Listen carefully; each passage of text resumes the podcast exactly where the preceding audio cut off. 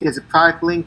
You can input the product link for the exact product, or we can use the keywords um, function. And so the keywords function is kind of like a search algorithm. So we load partial um, partial websites, uh, and we also try loading the full websites. And once a certain number of calls uh, or information is presented, the bot begins the checkout process. Um, profiles will input the billing information, I mean billing and shipping, and then uh, proxy list is with input, and then you add the task. And so once if I hit play, it will try to purchase the product if all this information was filled in.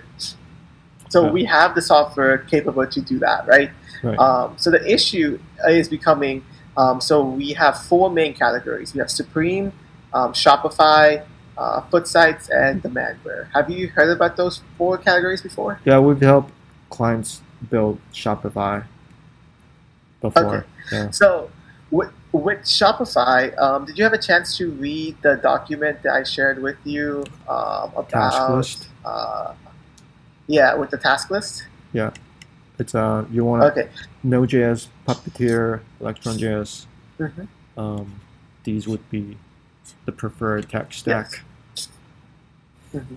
So we have a develop the developer firm that I guess you would be integrated with that you'll be finding solutions to. But the current issue is um, for Shopify. Uh, once once this um, task runs, um, we submit our billing and shipping details. Um, uh, it, it shows status. It says purchase, um, and then as soon as we purchase on the website, our order gets canceled. That means the Shopify website is detecting that we're using the automated software to purchase a product. Um, some websites catch it, other websites don't. So we kind of want that consistency of um, no matter what website it is, Shopify from our list of Shopify websites, which is pretty extensive. Um, these websites should not be able to detect that we're a bot and be able to and not cancel our orders once we place them. So that's with Shopify. Um, for foot sites and Yeezy Supply, the issue kind of is um, we are able to purchase in stock products. So if I go to um, if I go to like uh, Finish Line, for example, um, I the, the, the software currently is a like if I want to purchase this shoe, the software is currently able to purchase this shoe without any issue. The issue that uh, for for uh, Finish Line and uh, uh, Foot Locker, JDM Sports, Yeezy Supply is whenever there is a hype product releasing, like a pair of Yeezys, a pair of like um, off-white shoes, um, the entire website has a um, queue page. So you kind of wait in the queue until you get randomly selected, and then you're allowed to enter the website once you get randomly selected. So our goal for foot sites and Yeezy Supply is to kind of bypass that waiting page Okay. to go straight to the product. Um, there are a few bot, there are multiple bots on the market, um, which I can send these references to, but um, a lot of them are able to bypass um, the queue, and so that's why the price tags are pretty premium for a copy of the bot, and a lot of them aren't. So the task is doable in terms of bypassing this waiting page. And the final one is Supreme. The final category is Supreme. So Supreme is just one website. Um, foot sites, there's like five or six. Shopify, there's a few hundred, which all follow a similar format. But Okay. Supreme is just one website, supremenewyork.com, or Supreme, um, I believe, Supreme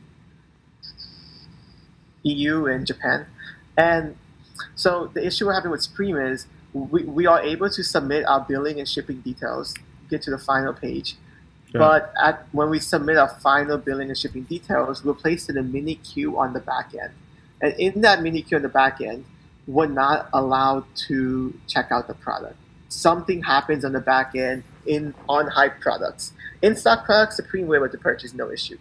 But on hype products, in that back end mini queue, it detects we're using a script process or like some s- script, and it automatically cuts us off. So we're not even able to get a confirmation email. At least with Shopify, we're able to get a confirmation email, and then immediately gets canceled. So Okay. this is kind of the framework you would be working with. We have everything else implemented. It's just these four um, issues per platform that we need a solutions architect for. Mm, Okay, thanks. So now these platforms are in- interlinked and dependent on each other to uh, perform your use case. So what I mean is, uh, you're basically trying to find SKUs or items with low supplies on these four uh, websites, Supreme, Demand, yeah. etc. And are they interlinked or they run independently? So for Supreme, there's only one app. For Demandware there's another app. I don't know how they're oh, interlinked. They're all they're all very separate. So okay, all, all Shopify websites follow a similar format. So all 150 of these websites follow the same like format, same platform. So same like, like structure, site structure, checkout process. All foot sites follow the same um, structure process, but foot sites and Shopify are not linked at all.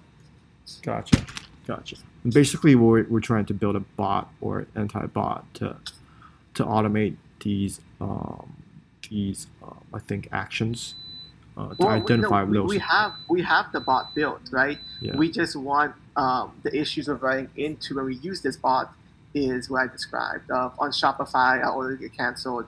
On foot sites, we have like the foot sites ad. For foot sites, we would have like kids lay for like a foot action champs, right? I, I can go online and purchase a product. That's not the issue. The issue is um, from time to time, um, you have like products releasing. Tomorrow is the 13th, right? So tomorrow you have.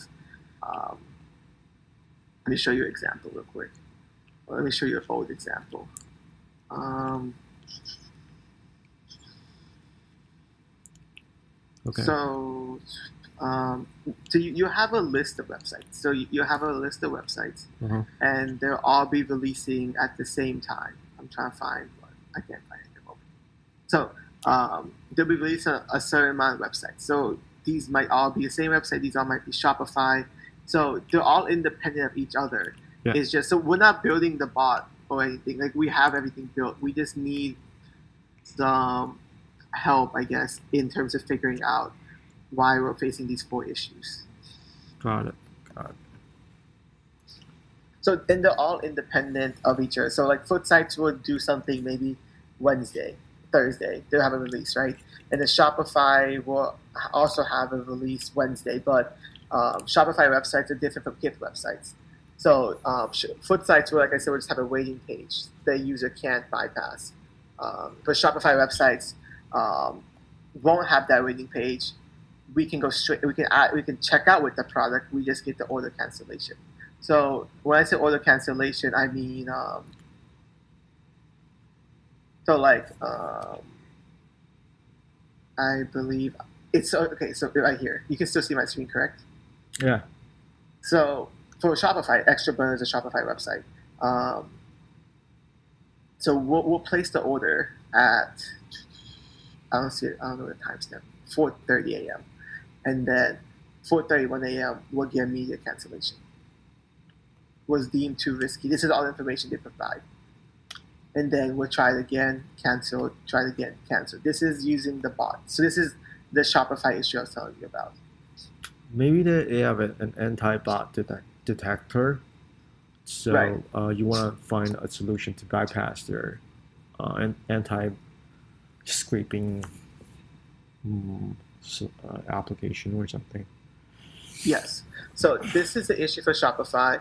For Supreme, um, we don't even get order confirmed. We, we like we don't get anything. So for Supreme, like what if order is confirmed, um, you are you are purchasing the product. The order like, it's finalized, but for like this this is a manual attempt. For a bot attempt, we, we don't get any um, signal that our process was even like uh, attempted to purchase because we get information on the bot, on the back end, but because it's on the front end on the website from the UI experience, Supreme tells us doesn't tell us why our process was re- rejected. So um, the back end mini queue I was telling you about, that's kind of what we need to bypass um, whatever bot protection Supreme uses. For and so um, so that's Shopify and that's Supreme for the not getting detected by bot. For foot sites and supply, um, we just need to bypass the waiting page. Um, so foot sites use Datadome. Have you heard of Datadome before? No. Sorry, no. Da- Datadome is um, bot protection. So Datadome is uh, real-time bot protection used by all these websites. So we're able to bypass Datadome with no issue. So Supreme and Shopify do not use Datadome. I don't know what they use for bot protection, but for Datadome, the way we bypass the bot protection is we link each one of these tasks that are used. Like so, for this task, um, we link each task to a, a cookie, and the user and when the task is running, that cookie needs to be uh, generated and sent to the this specific task because we can essentially create um, the goal is to create like 10 tasks right? Uh-huh. all going for the same product. So now our Datadome bot protection bypass each task is um, needs to generate a cookie. And once that cookie is generated and verified um, Datadome lets Datadome believes that this attempt is a real user, so it allows the user to access the website. In order to ver- verify and generate that cookie, the user needs to solve a captcha, and so the user will solve a captcha. Once the captcha is solved, Datadome recognizes that it's a user, not bot, and sends a specific cookie to this user. That's why for foot, foot action Hmm. or for foot sites, we can't use rotating proxies. So um, some people use five or six proxies for one task. So if one proxy fails, they can just generate uh, to switch to a new one. But for this case, because it's linked per task, you can't rotate the proxy. So that's kind of how we bypass Datadome protection. It's just one proxy, one like um, cookie per task verification, and then once that gets verified, Datadome allows it through. So that was kind of the creative solution we found to bypass Datadome. Ah, So okay. that that's that was half the issue for foot sites and Yeezy Supply. The other half is the waiting page, which we need help on. All right.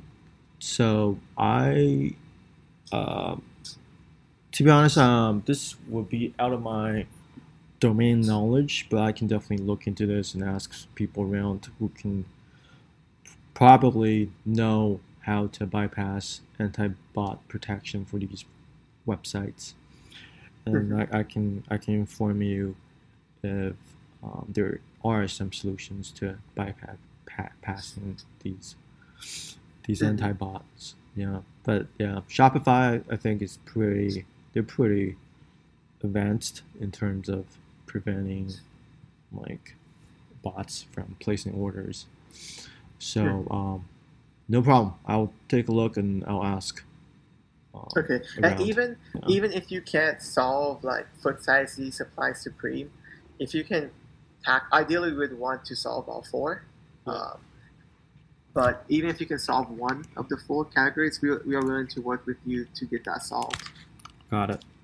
Yeah, sounds like a four different separate projects. Um, definitely, I can ask around and see if um, I know a lot of people who knows Shopify inside out, so I can look into that. Yeah. Yeah. Thank you. Um, do, do you have any questions for me, or it's kind of Um, yeah, I t- told it's clear, crystal clear.